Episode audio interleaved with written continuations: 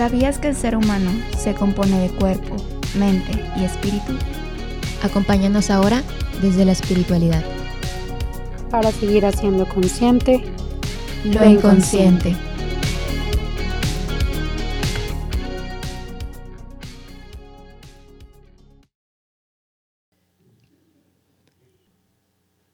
Hola amigos, bienvenidos a este nuevo episodio de esta sección bonus, donde seguiremos hablando sobre las etapas del duelo. Hasta ahora hemos hablado de algunas y en esta ocasión hablaremos sobre la depresión. Y para este episodio nos estará acompañando nuestra amiga Erandi, nuestra amiga psicóloga Erandi. Así que Erandi, ¿cómo estás? ¿Cómo te sientes en este nuevo episodio hablando sobre esta etapa? Me siento. Ay, déjame pienso, sentir. Me siento. Eh, ay, no sé cómo. Como intrigada y emocionada. Intrigada porque creo que es un tema interesante sí. y al mismo tiempo complicado. Sí, es, es complicado, o sea, sobre todo hablándolo de esta perspectiva católica. Sí creo que a veces como que puede contradecir o chocar, pero pues volvemos a esto, somos humanos, ¿no? Entonces, es parte Exactamente. ¿Tú cómo estás el día de hoy? Pues estoy nerviosa, siempre voy a estar nerviosa en estos episodios, porque son temas complicados a veces de hablar, como, justo como decía, ¿no? O sea, es un tema complicado de hablar en, en la religión, porque pues siempre queremos verle el lado bonito a todo, pero pues no siempre está todo bonito. Entonces, pues bueno, alguien tiene que hablar de esto y esta vez nos toca a nosotras dos estar aquí platicando un poco sobre esta etapa y recalco que si alguien está pasando por alguna de estas etapas, por la que sea, por favor busquen ayuda profesional, ayuda de sus amigos, de su red de apoyo. este, si necesitan a alguien, aquí estamos nosotros. Tenemos a Erandi y a Juan, psicólogos. Este, ellos pueden orientarlos un poco. Pero sí, por favor, busquen ayuda, este, no tomen nuestras palabras como la fuente de todo. Ajá, o la verdad absoluta. Ajá, sí, porque no. Sí. Venimos a hablar de ello y poner como el tema en la mesa. Pues. Exacto. Ustedes, ustedes tómenlo y hagan con él lo que quieran, ¿ok? Pero bueno, ¿qué te parece, Randy, si empezamos? Cuéntanos un poquito sobre la depresión. Porque sabemos qué es, pero ayúdanos a saber un poco mejor. Perfecto. Pues bueno, eh, creo que para empezar algo bien importante es que me da un poco de conflicto que esta etapa, esta etapa se llame como que depresión. Sí, es muy intenso. Ajá, y además saber que no es una depresión clínica diagnosticada, ¿no? Sí. O sea, no porque estemos pasando por una etapa específica de tristeza, significa que ya tenemos un trastorno depresivo mayor. Ajá. Entonces, esa es la primera. Ahorita vamos a hablar un poquito más de eso. Pero bueno, esta etapa creo que es una etapa muy importante, igual que todas las demás, porque, bueno, ya pasamos por, por la etapa del, del enojo, ya fue así como de, ok, vamos, vamos a, a, permitirnos sentir enojo con el mundo, con los demás, o con la situación, ajá, sí. que, que, nos llevó pues a estar heridos. Pero después hay un momento de voltear a uno mismo. Sí. Y ahí está esta tristeza que es eh, consecuencia eh, en algunas ocasiones de, de culpa, de Sí. culpa por nuestro papel dentro de esta herida o de esta situación que nos lastimó. Sí. Entonces también es importante, yo creo que es una etapa de mucha interiorización Sí. y tanto puede eh, hacer relucir cosas o recursos que hay dentro de nosotros, pero también puede relucir cosas, eh, algunas como nudos dentro de nuestra mente o de nuestro corazón. Y creo que ahí es donde de repente lo oímos a esta etapa porque es voltear a ver cosas a lo mejor no tan agradables o no tan Sí. bonitas, pero que es necesario verlas para poder Sí. aproximarnos a ellas. Sí, siento que es como, ahorita que lo platicaba, se me ocurrió un ejemplo. A lo mejor es medio menso, pero No, lo no, voy a contar. Eh, necesito que se hagan una imagen visual, ¿ok? es como Venga. una fogata de que intensa así, con la lumbre de que bien gigantesca. Esa es la etapa de, del enojo, de la ira. O sea, que tú estás contra el mundo y todo se está quemando y a lo mejor tú eres esa fuente, pero luego a lo mejor le echan agua o a lo mejor se va apagando esa llama y pues quedan ahí los tronquitos todos quemados. Entonces siento que así pasa con nosotros, o sea, nos enojamos, estamos todos eufóricos y luego como que nos apagamos esa llamita y es como que, bueno, ¿y ahora qué? ¿Y qué acabo de hacer? O sea, y te empiezas a culpar un chorro de que no manches, yo me enojé con el mundo y le dije de cosas a no sé quién. Porque hice eso, Exacto, y te empiezas a culpabilizar un chorro, pero pues es parte de, ¿no? Este, es parte de enojarse con el mundo y no, bueno, no es bueno enojarse con uno mismo, pero pues a veces te ayuda como caer en cuenta de que, ok, tal vez no debí haber dicho eso. Este, pero después nos invita a que podemos hacer algo con ello, de que, ok, a lo mejor la regué en esto, le hablé mal a mi mamá, pero reconozco que debo pedirle perdón. O, sí, creo que eso nos invita, pero al saber manejar también esta etapa, ¿no? Porque obviamente tiene sus microetapas, esta gran etapa, no va a ser como de un día para el otro, que, sí, ya déjame, le pido disculpas, disculpas a mi mamá, a quien sea. a todo el mundo. Ajá, no, es de poquito en poquito, eventualmente. Ajá, exactamente. Eh, es diferente esta, esta etapa a la definición de depresión clínica, porque en esta ocasión es como más una emoción, ¿no? Más que nada, no es tan es tan profundo, digámoslo así. Este, simplemente es una etapa en la que pues estás muy triste porque ya viste todo lo que hiciste, que se siente muy pesado. Y además yo creo que es consecuencia de un desgaste emocional por el proceso que estamos viviendo. ¿no? Ya estamos en la cuarta etapa. Dos, tres, cuatro, sí, es la cuarta. este, cuarta etapa y pues hemos venido sacando trapitos y hemos venido esforzándonos por seguir día a día y eso es un desgaste. Entonces creo que también... Demasiado pesado. Sí, es, es, muy pesado, ¿no? Y muchas veces porque pues nuestro proceso de sanación no es circular, es decir, no es como que pasemos por estas cinco etapas y luego, ay, ya se acabó, ¿no? No, Sino que, ajá, cada proceso es diferente. A lo mejor tú lo vives en un orden distinto, no tiene que ser en este orden precisamente, o a lo mejor pasas por esta etapa varias veces o por otra etapa varias veces. Entonces, como el, abrazar que cada uno tiene su proceso. Sí. Creo que también es algo bien importante y en esta etapa yo creo que puede ser una de las más desgastantes emocionalmente. Sí. Pero que, que es necesaria, ¿no? Para este crecimiento y sanación también. Sí, sí, sí, sí, totalmente. Y bueno, ya entrando a esta parte espiritual, ya, ya definimos mucho esto. Si quieren saber más a profundidad sobre esta etapa, pueden escuchar el episodio psicológico que habla sobre esto. Sí. Así, que le voy a leer una cita muy breve. Es de Ezequiel, capítulo 36, versículo 26. Dice, les daré un corazón nuevo y les infundiré un espíritu nuevo. Les arrancaré el corazón de piedra y les daré un corazón de carne. Infundiré mi espíritu en ustedes. Solo les voy a leer eso, pueden leerla completa, está, está muy padre. Pero quería leer eso, este, recalcando esta parte de les dar un corazón nuevo. Porque a veces creemos que ya estamos súper mal, ya nadie nos puede perdonar, estamos mal con Dios, con Jesús. Pero créeme que no. O sea, aunque tú tengas todos estos miedos dentro de ti, Él sigue estando allí. Y está esperando a que tú vayas hacia Él, a que te levantes para darte este corazón nuevo. Y Él te lo va a dar. O sea, no te va a restringir darte este corazón nuevo y no te va a restringir devolverte tu brillo. Entonces, no sé, o sea, es como muy romántico de esta cita, de que Él nos va a dar un corazón nuevo, pero si estamos dispuestos a recibirlo, creo yo.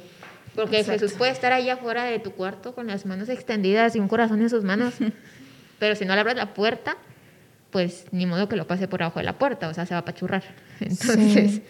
Aparte, eh, qué interesante que en el Evangelio Jesús muchas veces pregunta, ¿no? Como, ¿tienes fe o quieres sanar? Exacto. Porque debe de haber primero como esta disposición de parte de nosotros para poder recibir ese nuevo corazón o esa restauración también. Exacto. Sí, debemos poner de nuestra parte. Este. Y de hecho hay un evangelio. Ahorita que me dijiste evangelio, me acordé.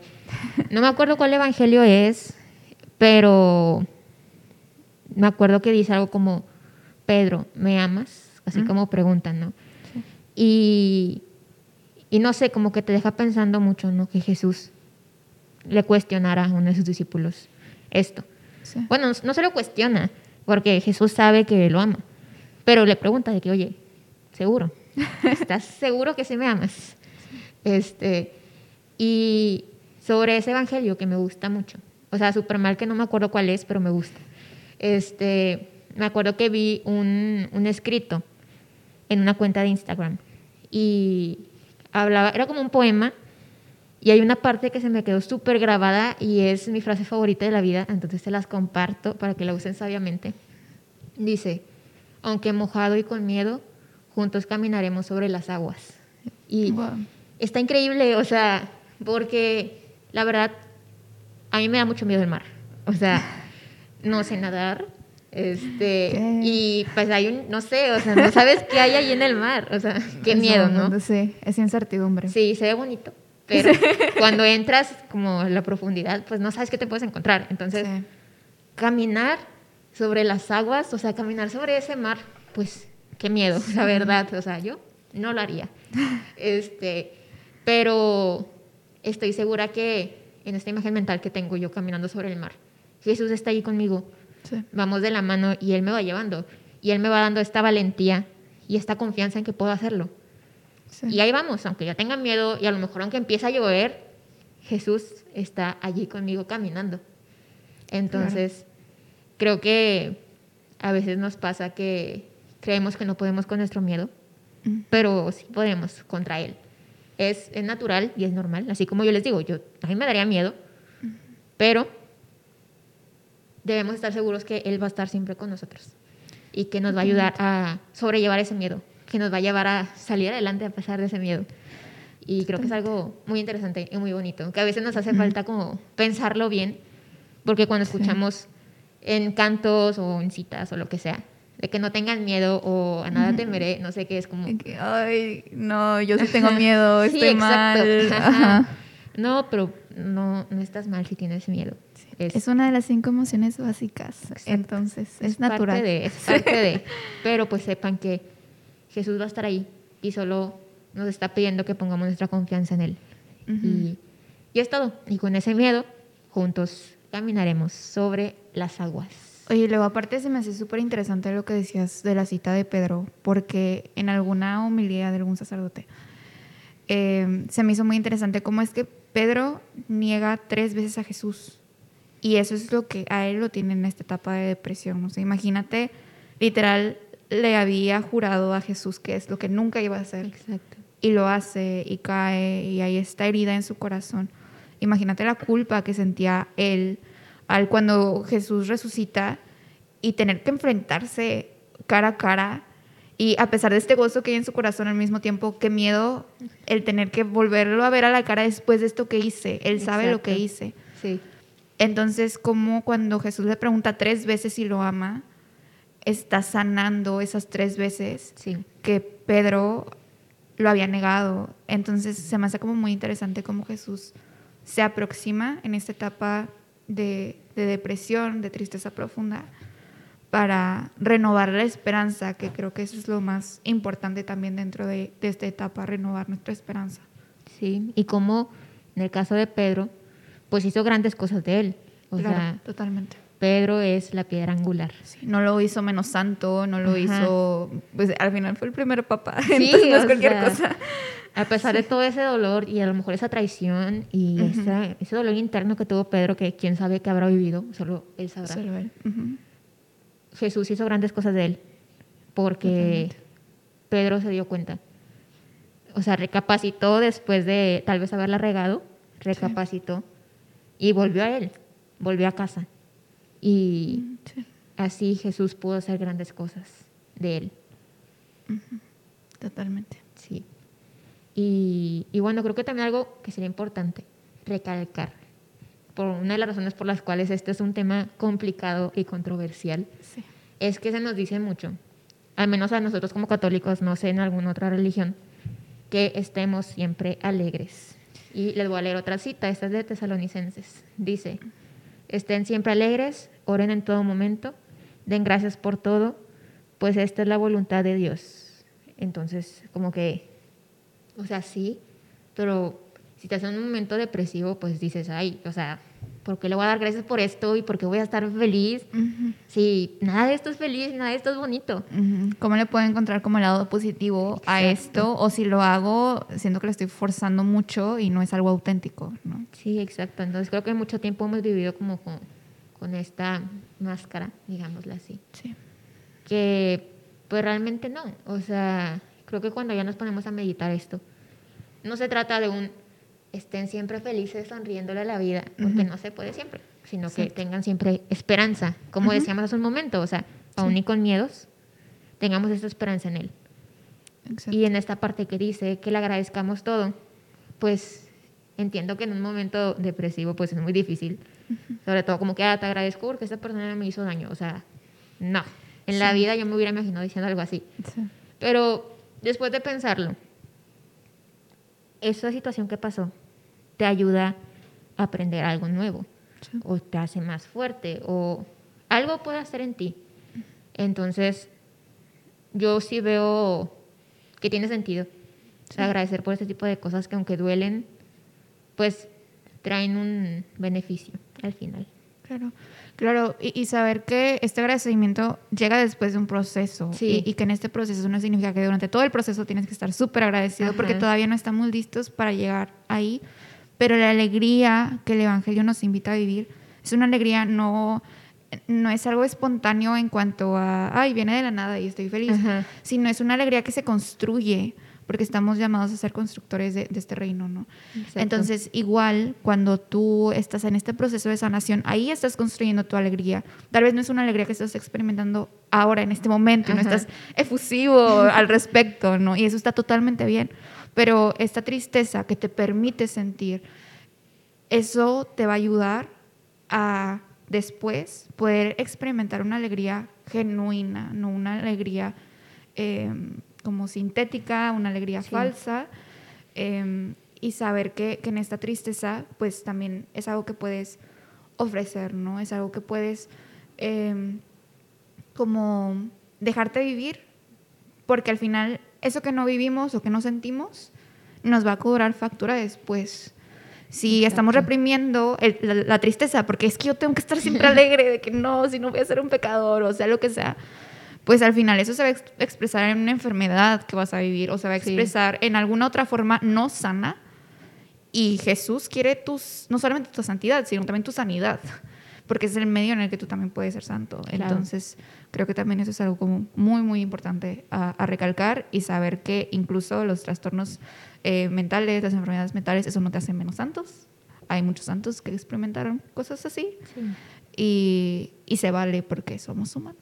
Exacto. Sí, creo que con esto ya cambia como que la cara de esta cita. Sí.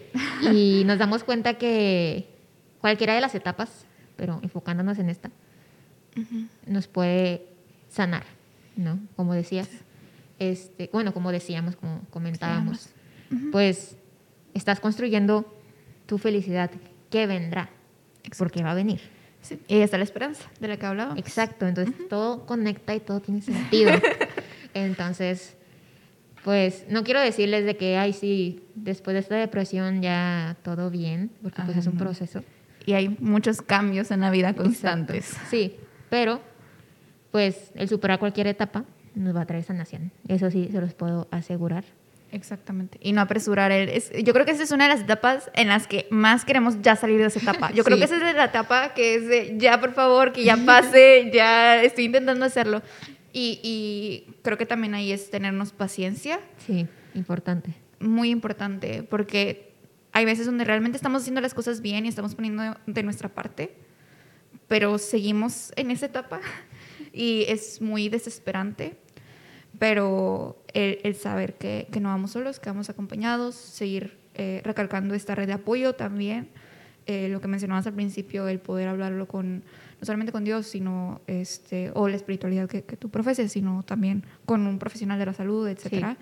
Y poder identificar, ya para casi ir cerrando este episodio, poder identificar esos pensamientos de, es que debería de, en cognitivo-conductual, este, hay estos pensamientos como muy demandantes, en el que es que debería de haber sabido que me iban a lastimar, debí haber sabido o debí, eh, no sé, protegerme mejor.